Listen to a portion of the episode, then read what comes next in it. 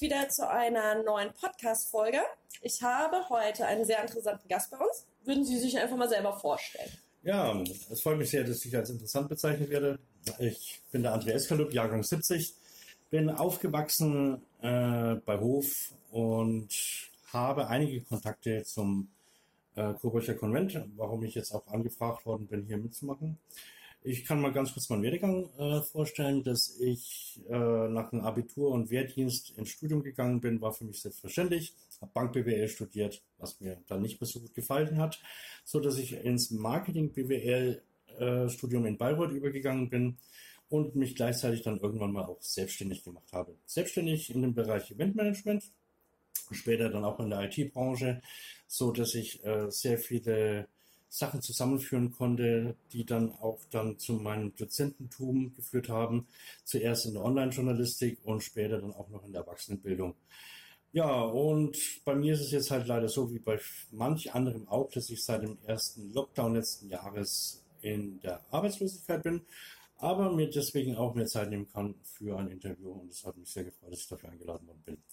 Ja, wir freuen uns auf jeden Fall, dass Sie äh, Zeit für uns haben. Ähm, also wir haben so eine kleine Anfangsfrage, die stellen wir jedem. Ähm, könnten Sie den Coburger Konvent mal in drei Worten für uns zusammenfassen? Ja, also spontan wäre mir das nicht möglich gewesen. Deswegen habe ich erstmal mich mal ein bisschen eingelesen und habe mir dann gedacht, ja, was würde jetzt passen?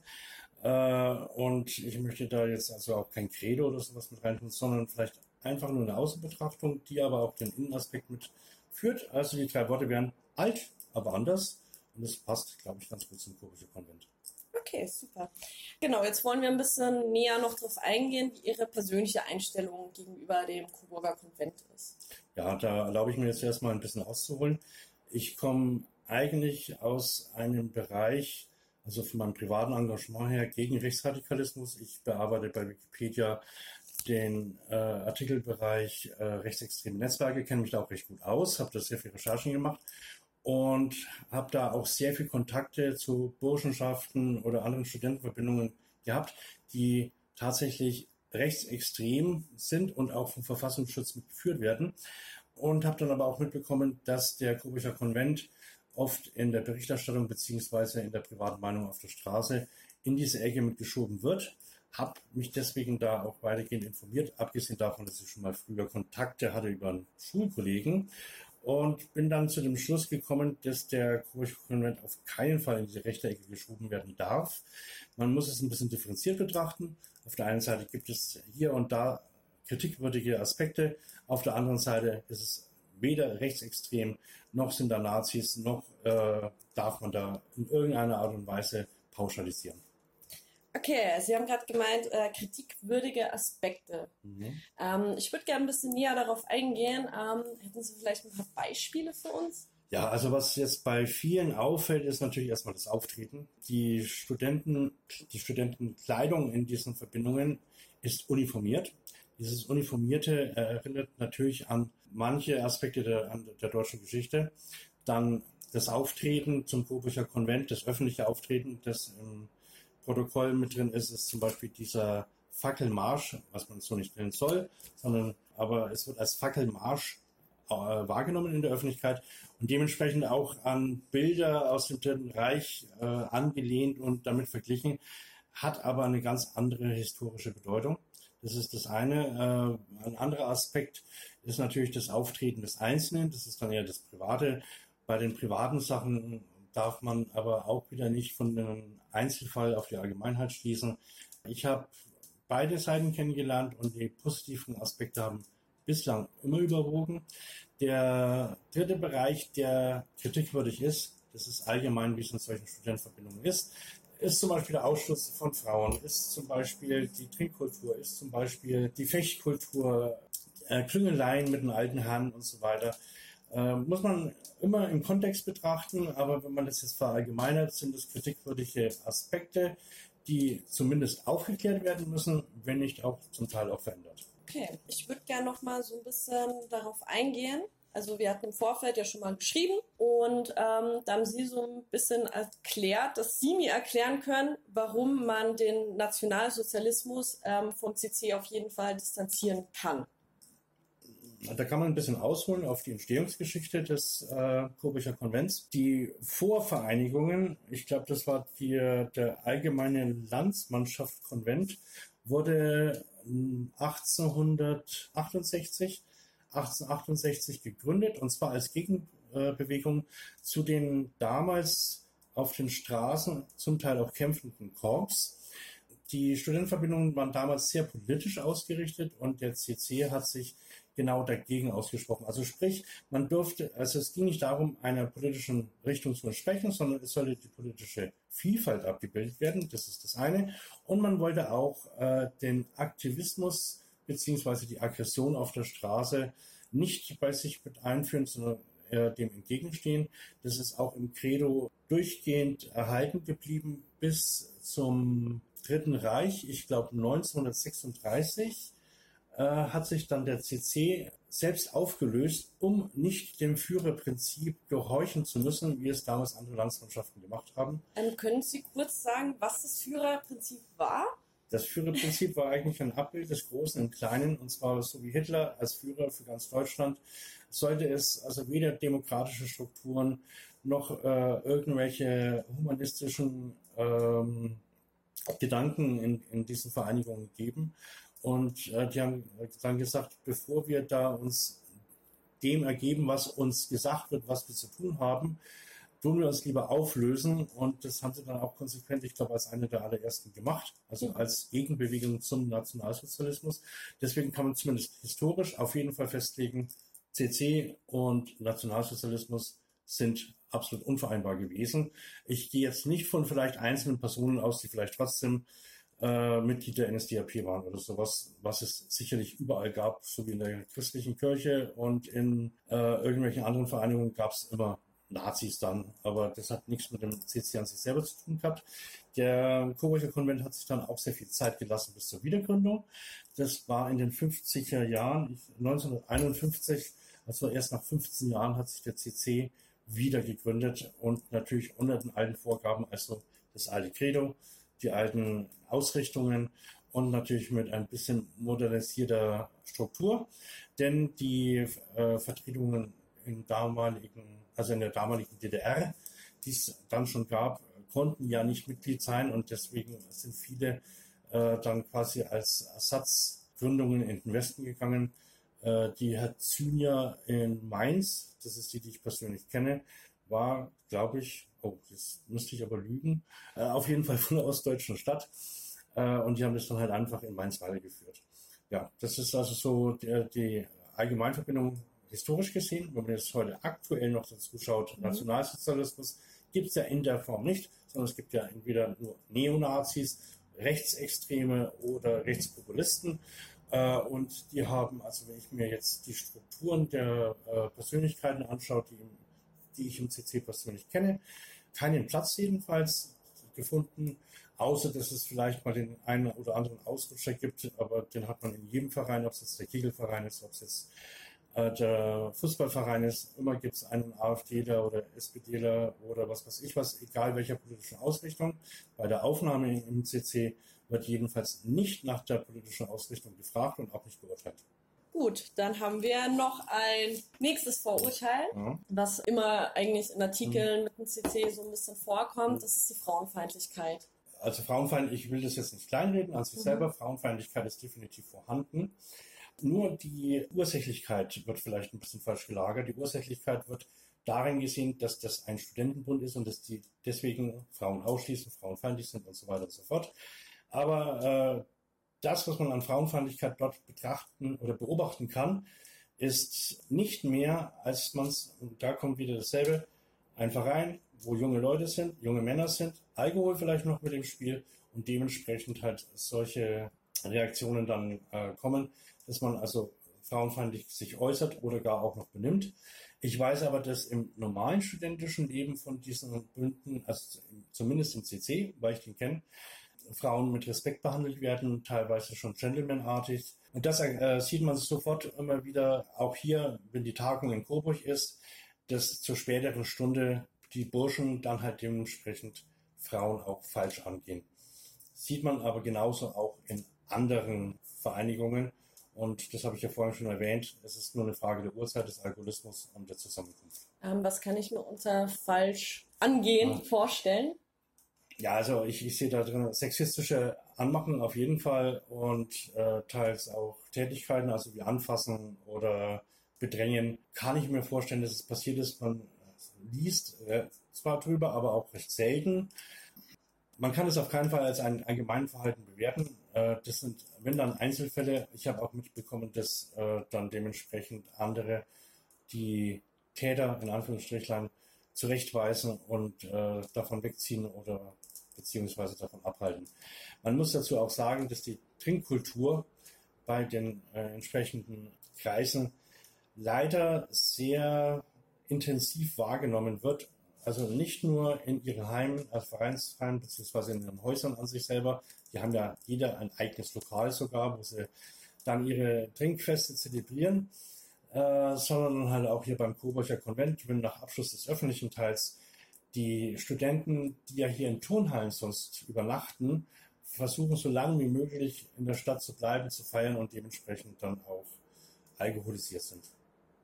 Also ich habe mich ja auch ein bisschen eingelesen, ähm, als ich mich angefangen habe mit dem Coburger Konvent zu befassen. Mhm. Also ich habe jetzt nur ein Buch über Allgemeinverbindungen ähm, ein bisschen gelesen und da wird die Trinkkultur auch ein bisschen als Zwangstrinkkultur dargestellt. Also dass es dann sowas wie verpackte Spiele gibt, aber die Leute trinken müssen im Endeffekt. Da hole ich wieder zu meiner Jugend aus, wo ich meinen Kollegen, der mit mir auf dem Gymnasium war, dann zum ersten Mal besucht habe. Das war in Mainz bei der Herzlinia. Und da habe ich diese Trinkkultur zum allerersten Mal gesehen und kennengelernt. Und ich habe mich da auch, muss ich tatsächlich sagen, unter Zwang gesetzt gefühlt. Also es geht nicht nur darum, wie, wie viel man trinken kann, sondern auch wie schnell man trinken kann wie stark das ist, was man trinkt. Natürlich ist es sehr bierorientiert, aber da wird auch natürlich noch andere Sachen mit reingenommen, Schnaps und Wein, je nachdem. Der Gruppenzwang ist schon sehr stark auf jeden Fall vorhanden. Ich schätze mal, da muss man schon ein sehr gestärktes Ich haben, um den auch zu widerstehen und zu sagen, ich reduziere das auf das Notwendige, was gesellschaftlich gefordert ist innerhalb der Strukturen, weil ja auch entsprechende Feste sind, Rituale und so weiter, die vollführt werden müssen. Äh, da kann man dann später auch das äh, Fechten mit dazu nehmen. Jedenfalls das Trinken gehört zum Teil mit dazu, muss man aber nicht. Also ich denke auch, dass in den heutigen Statuten es drin steht, dass niemand zum Trinken gezwungen werden darf. Auf jeden Fall. Gut, dann hatten wir es ja gerade schon ein ähm, bisschen zum Thema Fechten. Ähm, der Coburger Konvent, haben wir ja schon festgestellt in anderen äh, Podcast-Folgen, ist äh, eine pflichtschlagende Verbindung ähm, wie stehen Sie denn persönlich zu dem Thema ähm, Fechten? Also, wo ich das das erste Mal gesehen habe, da war ich erstmal ziemlich baff. Das war für mich so ein Unding, dass ich, wie, wie kann man aufeinander einschlagen und das noch als Pflicht? Wie kann man das gut finden? Was steckt dahinter? Also, ich habe mir da wirklich sehr viele Fragen gestellt. Habe dann natürlich meinen äh, Schulfreund von damals gefragt. Der hat gesagt, na, das gehört halt dazu, das absolviere ich, aber ich mache nur das Minimum, was notwendig ist. Äh, ich schaue auch drauf, dass ich keinen Schmiss kriege, was in anderen äh, Verbindungen oft Pflicht ist, quasi sich einen Schmiss schneiden zu lassen beim Fechten, also dass man so lange schlägt, bis eine Wunde im Gesicht erscheint, die man dann später stolz vor sich hertragen kann. War es dann bei ihm dann so, dass er einfach gesagt hat, er macht es halt einfach, damit es hinter sich hat. Trotzdem hat sich dann bei mir immer noch die Frage gestellt, was ist der Sinn? Weil es gibt ja keine Handlung, die nicht irgendeinen Sinn hat, einen Ursprung oder irgendwas. Und äh, es gibt zwei Hintergründe. Der eine Hintergrund ist der geschichtliche. Äh, man hat gefochten, weil früher hat man auch auf der Straße gefochten, politische Meinungen beziehungsweise sich verteidigt und so weiter. Es wurde also auf der Straße wirklich auch lebensgefährlich äh, gekämpft. Das ist der eine Hintergrund. Man sollte dafür geübt sein und das auch können. Das, der andere, das ist dann aber jetzt nicht mehr in diesem Kontext zu sehen, sondern wirklich was ganz, ganz anderes. Es geht darum, dass man Selbstdisziplin wahrt, also lernt und wahrt, was auch eines der Ziele mit ist äh, in diesen Bünden. Und dass man aber auch vertraut. Also es geht also darum, Disziplin aufzubauen, indem man sehr viel übt und immer wieder dasselbe macht, was auch sehr anstrengend übrigens ist. Äh, und das andere ist Vertrauen. Man lässt ja den Gegner auf sich einschlagen. Man verteidigt sich nur. Man schlägt nicht gegen, sondern lässt auf sich einschlagen und ist dann einer gewissen Gefahr ausgesetzt. Wird heutzutage natürlich abgemildert durch entsprechenden Bandagen und Schützen, die man hat, Schutzgeschichten, äh, die man anzieht. aber äh, man ist trotzdem dem ausgesetzt, dass auf einem äh, Säbelschläge niederprasseln und da muss man sehr viel vertrauen. Und es geht darum, dass man seinen Kollegen vertraut, um dann miteinander auch was aufbauen zu können. Und das finde ich das nachvollziehbar, auch wenn ich es für mich selber nie so in Anspruch nehmen würde, weil äh, ich da andere Möglichkeiten sehe, Vertrauen aufzubauen. Ich habe auch in Büchern, also in dem Buch, hm. was ich gelesen habe, ähm, stand auch viel über Fechten drin. Und da gab es dann so eine Passage, dass ähm, nicht mal auf, also so wie man fechtet, Wert hm. gelegen wird, ob man also gewinnen und verlieren gibt es da ja eigentlich eh hm. nicht, ähm, sondern um, aufs Moralverhalten. Also wenn ich zucke, dann wird das ganz äh, schlimm bewertet. Und ich weiß nicht, wie stehen Sie dazu? So dass ja, dieses Moralverhalten einfach viel höher ist. Das kann man vielleicht auf die, auf den geschichtlichen Kontext auch noch mit reinnehmen. Die Bünde kommen aus einer Zeit vor über 150 Jahren.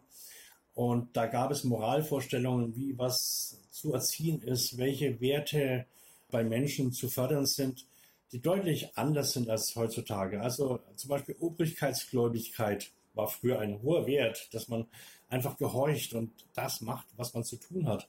Während heute natürlich die Individualentscheidung weiter vorne steht äh, und dass man alles hinterfragt. Ich möchte aber den Wert vielleicht äh, eher auf das Üben tun, weil die Mensur, die am Ende dieses Fechten steht, die hat man nur einmal. Man hat aber davor Dutzende, wenn nicht sogar hunderte Male das Üben an sich selber. Das Üben an sich selber heißt äh, Selbstdisziplin, was ich vorhin schon erwähnt habe, und dann halt auch der Wille, etwas zu schaffen. Und das drückt sich aus in dem Wort, das äh, dort gern gebräuchlich war und jetzt bei uns allgemeinsprachlich ist, nämlich Pauken. Pauken heißt nämlich immer draufhauen bzw. rumhauen. Und wenn man heutzutage in der Schule was erreichen will, dann paukt man das so lange, bis man das Interesse hat. genau, dann kommen wir so ein bisschen, also unser Projekt heißt ja Kunst und Kultur ähm, für Jugendliche. Ähm, und deswegen wollte ich jetzt auch kurz nochmal auf die Jugendlichen zu sprechen kommen, ähm, weil dieses Angebot richtet sich ja an Studienanfänger. Das sind ja eigentlich sehr junge Menschen, 17, 18, 19 so um den Dreh. Und da ist natürlich mal interessant zu wissen, so was für Vorteile haben eigentlich Mitglieder, wenn sie dem Coburger Konvent beitreten. Weil sie haben ja schon gemeint, sie haben so ein bisschen ähm, reinschnuppern können ins Haus. Ähm, und vielleicht haben sie da irgendwas mitbekommen. Ja, da möchte ich auch ein kleines bisschen ausholen. Normalerweise äh, sind diese Vereinigungen darauf ausgerichtet, äh, eine gemeinsame Zielrichtung zu haben. Also wenn es dann einen, äh, eine Vereinigung gibt, die Deutschtümelei oder gar noch rechtsnationales Gedankengut haben will, nimmt man nur Leute auf, um sich dann selber zu stärken, weil die dann später mal in irgendwelchen Positionen sind, sogenannte alten Herren, die dann dementsprechend auch die Verbindung zur Verfügung stellen, um dann diese Bewegung stärker zu machen. Das ist der eine Aspekt, den ich absolut kritisiere an den rechtsradikalen äh, Studentenverbindungen. Der CC ist anders aufgebaut. Der CC tut nicht nach politischen, gesellschaftlichen, sozialen oder irgendwelchen anderen Gründen aussortieren, sondern die Person muss dazu passen. So habe ich die Aufnahmekriterien damals mitbekommen. Es darf auch keiner gefragt werden, welcher politischen Richtung er zum Beispiel nachgeht. Aber dafür ist der Fördergedanke sehr hoch. Also es werden sehr viele Ausländer aufgenommen. Ich habe da welche aus Polen kennengelernt, Schwarzafrikaner, sämtlicher politischen Couleur. Und es wird halt sehr viel gefördert, auch sozial gesehen, dass nämlich die Mieten, die man in so einem Haus haben, einen Bruchteil von dem betragen, was man normalerweise bezahlen müsste, so dass Leute studieren können, die sich sonst vielleicht nicht leisten können. Und das ist einer der wichtigen Aspekte. Es wird gefördert, je nach Maßgabe des, der entsprechenden Vereinigung. Beim CC äh, gibt es keine bestimmte Richtung. Es geht allgemein um humanistische Werte, dass man äh, gemeinschaftlich was erreichen kann. Natürlich gibt es dann auch, man kann es als Seilschaften bezeichnen, die dass man Vorteile dann im späteren Berufsleben dadurch erlangt, dass halt ehemalige Studenten, die alten Herren, dann halt wieder Connections zur Verfügung stellen. Aber äh, ich glaube, da ist kein Unterschied, man da in Studentenverbindung ist, ob man im Tennisverein ist, wo dann die Vorstände sich kennen, oder ob man in irgendeiner anderen Gesellschaft drin ist. Da gibt es vielfältige Möglichkeiten, dazu muss man nicht extra in eine Studentenverbindung rein. Also der Fördergedanke finanzieller Art, den finde ich sehr gut. Es gibt auch noch den Fördergedanken der, äh, der Bildung, der Selbstbildung. So wie ich das wahrgenommen habe, soll der CC seine äh, Mitglieder selbst bilden. Und damit meine ich jetzt nicht äh, schulisch bilden, sondern Meinungsbildung, Menschenbildung beziehungsweise das Erwachsenwerden. Da können dann zum Beispiel solche Aspekte auch mit rein, dass man entsprechende Regeln hat, die man zu befolgen hat, wenn man in so einem Haus wohnt. Im Einzelnen kenne ich die jetzt nicht mehr, aber ich weiß, dass es da also auch ein sehr umfangreiches Regelwerk gibt. Auch im Termin- und Veranstaltungskalender ist ja nicht nur der Coburger Konvent in Coburg, die Tagung zu sehen, sondern da gibt es unheimlich viele Pflichttermine, die, die da wahrgenommen werden müssen. Es werden auch Vorträge gehalten über gesellschaftliche Themen und so weiter, die müssen vorbereitet werden wo es und auch Zuhörerpflicht gibt. Man kann da also nicht einfach abwesend sein, sondern es wird wirklich gebildet. Das finde ich auf jeden Fall begrüßenswert. Okay, ähm, also wenn ich das jetzt so ein bisschen verstanden habe, man wird auf zweierlei Art gefördert. Äh, Sie haben es ja kurz schon mal angesprochen, die Chancen für spätere Arbeitsstellen. Genau. Weil es wurde ähm, uns zumindest klar gesagt, dass es da ähm, keine Vorurteile für Mitglieder gibt, ähm, die dann in hohe Positionen oder sonstiges äh, gehoben werden, nur weil sie Mitglied in dieser Verbindung waren. Also es ist auf keinen Fall so ausgeprägt wie in anderen Verbindungen, dass also die Altherren dann jemanden dann gleich in eine Führungsposition mit aufnehmen, nur weil er in derselben Verbindung war. Allerdings wird trotzdem sehr viel Wert darauf gelegt, auf die Meinung der Altherren beziehungsweise Tipps. Die Altherren helfen sehr viel. Da werden halt mal gesagt, äh, bewirb dich mal dort oder da, da und dies und jenes und so weiter. Die meisten, die ich kenne aus dem CC, haben gar nicht mal irgendeine Führungsposition irgendwo eingenommen, sondern sind eher in den kreativen Bereich reingegangen. Man merkt es daran, dass das alles so Typen sind. Also wirklich Typen, die Einzelcharakter haben. Mein Kumpel ist dann irgendwie Autoschlosser, Mechaniker, Bauer geworden, der eine eigene Sendung im Fernsehen hat, der Karneval als ein Mann gerade auftritt und von Jägermeister gesponsert wird. Also wirklich was, was, was völlig Fremdes. Und auch andere, die ich da kennengelernt habe, die sind dann halt eher in Kreativberufe reingegangen, ob es jetzt Architekt oder Produktdesign oder irgendwas ist. Also da kann man nicht in eine Führungsposition reingehen, sondern da muss man wirklich mit Eigenleistung arbeiten. Also diese Seilschaften bilden sich meiner Meinung nach da, zumindest im CC weniger als woanders. Ähm, könnte ich mal fragen, warum Sie nie in die Verbindung eingetreten sind? Da, wo ich studiert habe, also ich habe mir tatsächlich überlegt, in eine Verbindung reinzugehen, weil es mich interessiert hat. Und an der Uni Bayreuth gab es nur zwei Verbindungen. Die eine war mir zu konservativ und die andere war einfach rechtsextrem. Also das ist die, ich glaube Danubia heißt die, äh, Danubia zu München oder so und die wird auf dem Verfassungsschutzbericht erwähnt. Also und ich würde also die, diese Verbindungen waren genau das, was ich an Verbindungen ablehne und dementsprechend habe ich da nicht wahrnehmen können. Und wenn Sie in einer Stadt studiert hätten, wo der Coburger Konvent ansässig gewesen wäre, äh, hätte es dann was geändert? Also wären Sie dann vielleicht sogar eingetreten? Also das Eintreten selber hätte ich mir vielleicht überlegt, aber ich wäre zumindest immer Gast gewesen. Man muss auch hervorheben, dass sie sehr gastfreundlich sind. Man kann da also, wenn man da Bekannte drin hat, immer wieder vorbeischauen. Man ist das gerne gesehen.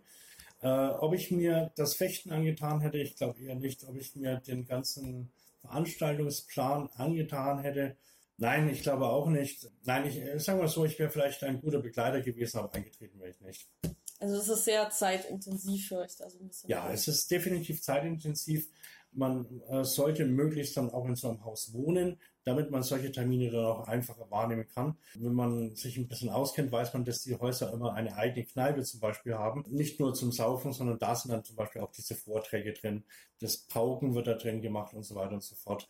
Äh, dementsprechend äh, sind da kurze Wege und man kann sich leisten. Wenn ich jetzt aber Student wäre und dann erst dorthin fahren müsste und wieder heimfahren müsste, anstatt dass ich dann gleich in mein Bett fallen könnte, nee, das wäre mir auf jeden Fall zu viel. Gut, dann gehen erstmal ähm, in die Vergangenheit mhm. so ein bisschen. Ähm, Sie wohnen ja in Coburg. Seit wann denn? Also Coburg selber kenne ich schon äh, seit fast 30 Jahren, aber wohne erst seit 10 Jahren hier und muss tatsächlich, und ich weiß, worauf die Frage hinaus will, äh, sagen, dass ich gar nicht mal so viel Berührungspunkte mit dem Coburger Konvent hier zur Tagung in Pfingsten immer hatte.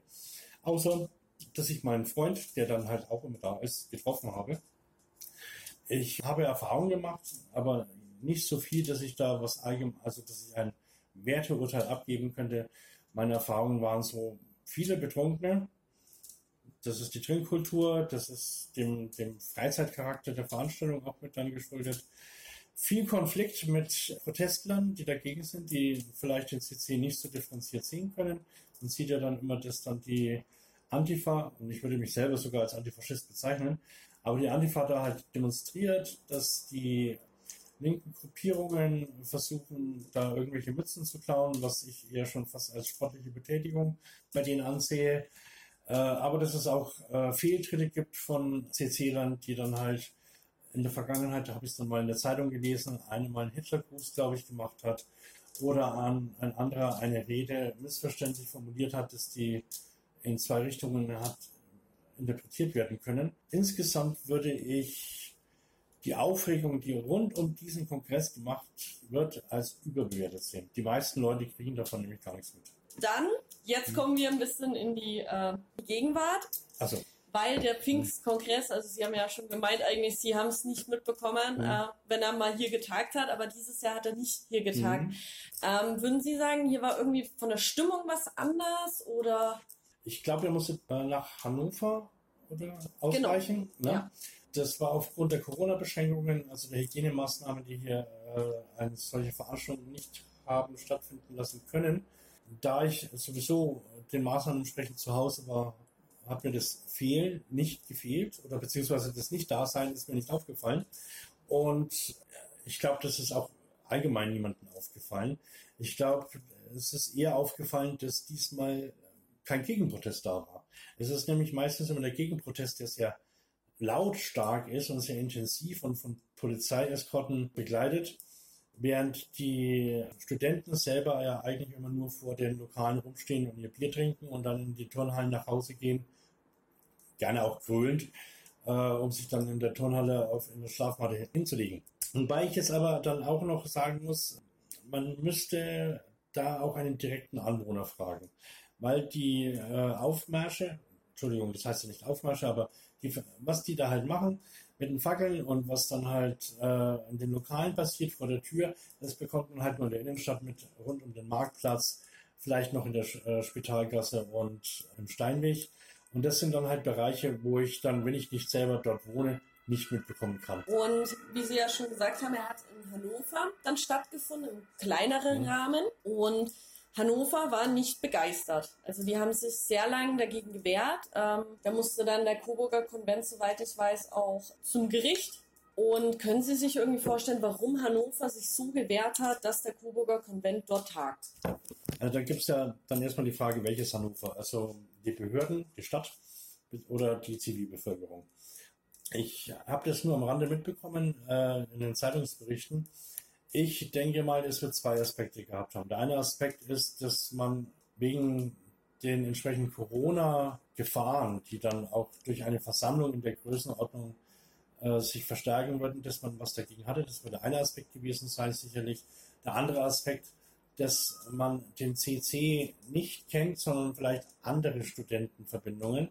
Und wenn man die dann gleichsetzt, äh, und da muss ich ganz ehrlich sagen, wäre ich genauso, weil ich kenne viele andere Studentenverbindungen und ich wollte dann nicht irgendeine vor der Haustür haben, es sei denn, ich wäre darüber aufgeklärt. Und ich denke mal, es gab auch zu wenig Aufklärungsarbeit im Vorfeld.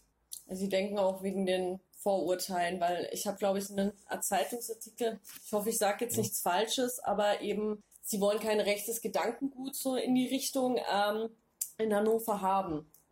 Also ich, also es kann sein, dass es eben viel mit Vorurteilen vielleicht zu tun hat. Ich, ich denke auch, weil äh, also das, was ich bemängel, es gibt viel, also es gibt definitiv einiges zu kritisieren, was man im CC besser machen kann.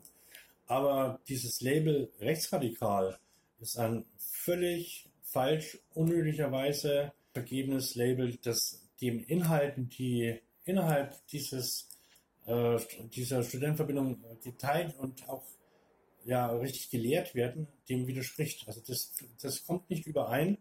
Ich muss sagen, ich habe genau das Gegenteil von rechtsradikal kennengelernt. Ich habe, da waren linke Polen drin, da waren liberalistische Ghanaer drin, da waren äh, ein, der ist jetzt in der Partei und ist Künstler und so weiter, also die Partei. Ne? Also da ist nichts Rechts, Rechtsradikales dabei. Es mag vielleicht der eine oder andere vielleicht AfD sein, aber ich schätze sogar sicherlich im Proporz unterhalb der Verhältnisse, die in der Allgemeinbevölkerung. Und als Sie zu Besuch auf solchen Häusern waren, haben Sie vielleicht irgendwelche Spannungen mitbekommen? Null. Also genau das Gegenteil. Es war eine so entspannte Atmosphäre. Es waren vielleicht einige Typen da, mit denen, deren Meinung ich nicht, also es wurde auch viel diskutiert und dementsprechend gab es dann auch Meinungen, die man ausgetauscht hat und die man dann auch nicht gemeinsam gefunden hat. Aber äh, die Diskussionskultur war sowas von hochwertig, dass dementsprechend da keinerlei Reibungspunkte waren. Man hat was akzeptiert, man hat was toleriert. Es war halt so, wie man sich es eigentlich wünscht. Schön wäre es, wenn es überall so wäre, aber das hat mich wirklich überzeugt von dem, was ich dort gesehen habe. Ich glaube, das war jetzt ein schöner Abschlussgedanke. Ähm, dann bedanke ich mich erstmal, dass Sie sich Zeit genommen haben für uns. Gerne, gerne. Hat mir auch Spaß gemacht und ich bin sehr gespannt drauf, äh, was ihr noch alles für den CC rausbekommen habt. Gut. Tschüss. Dann verabschiede ich mich auch für heute erstmal und ich hoffe, ihr schaltet beim nächsten Mal wieder ein.